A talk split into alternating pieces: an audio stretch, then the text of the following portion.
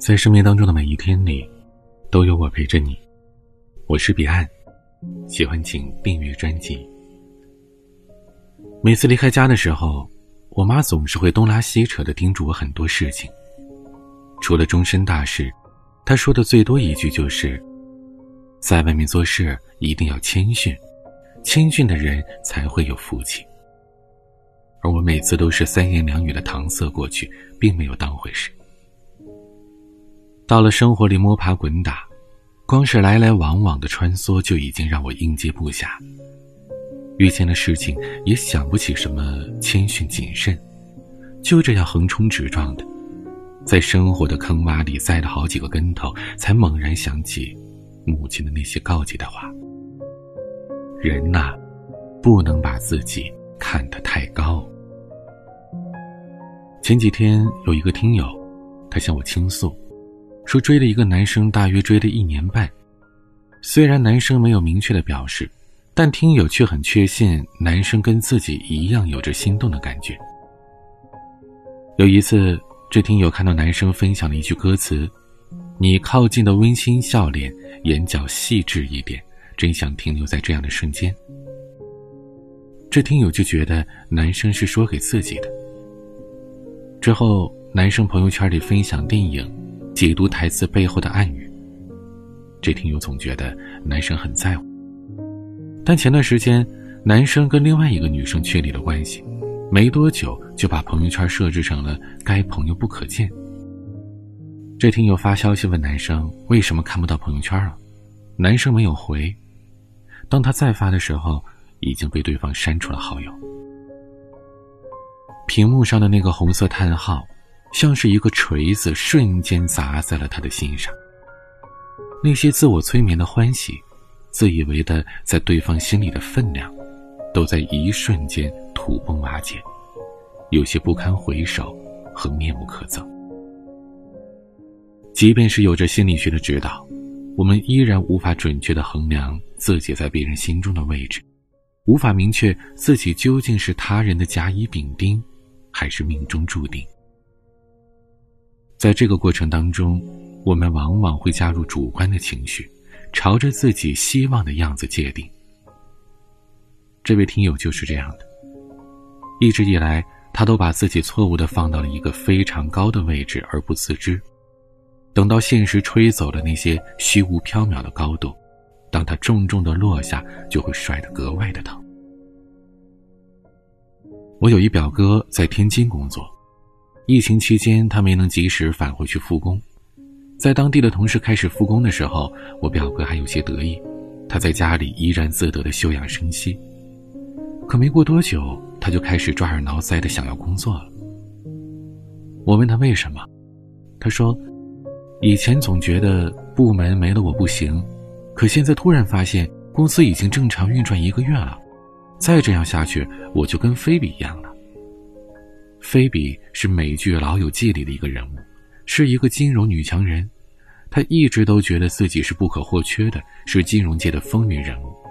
她把自己忙得只有抽支烟的空隙，一个电话分分钟就会有几百万美元的进进出出。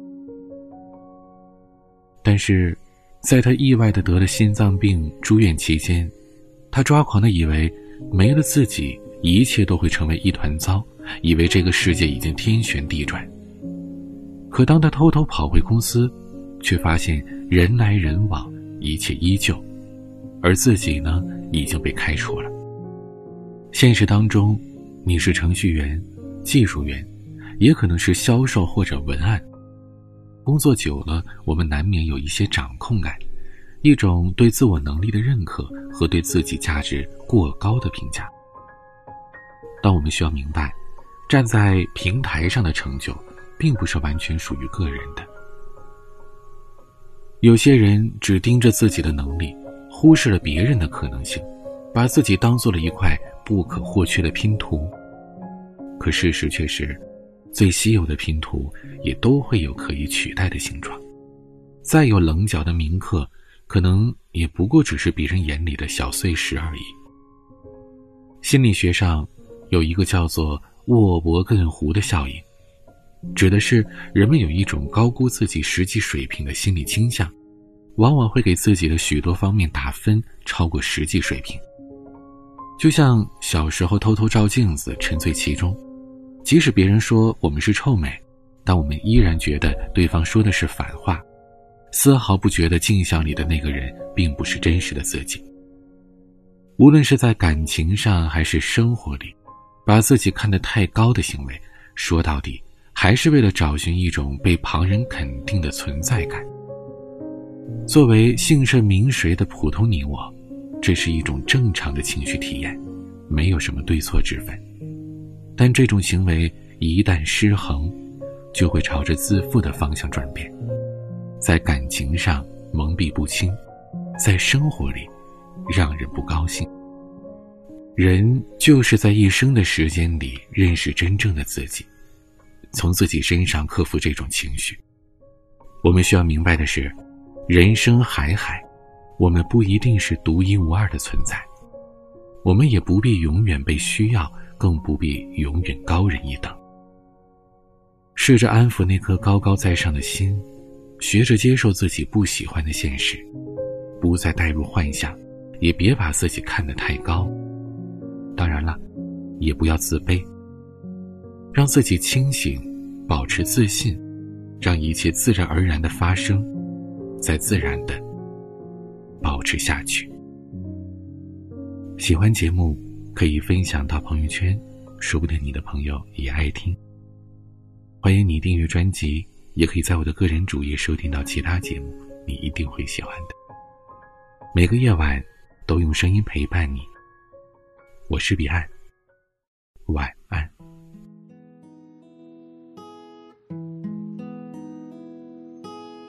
眼前的失落的，言不由衷放弃的，片面的，深刻的，苟延残喘剩下的，你不懂也不问，我心里焦不焦躁，你不愿，我不语，反正我绝不主动见到下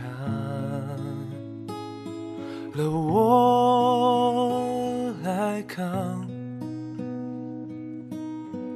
也不想变成大哲学家，到处不胜寒，自己头也大。即使心里有一万个问号，也是需要自己来解答。虽然很有爱，但是计算偶尔也会偏差。表面淡定什么都不怕你不懂我 yeah 其实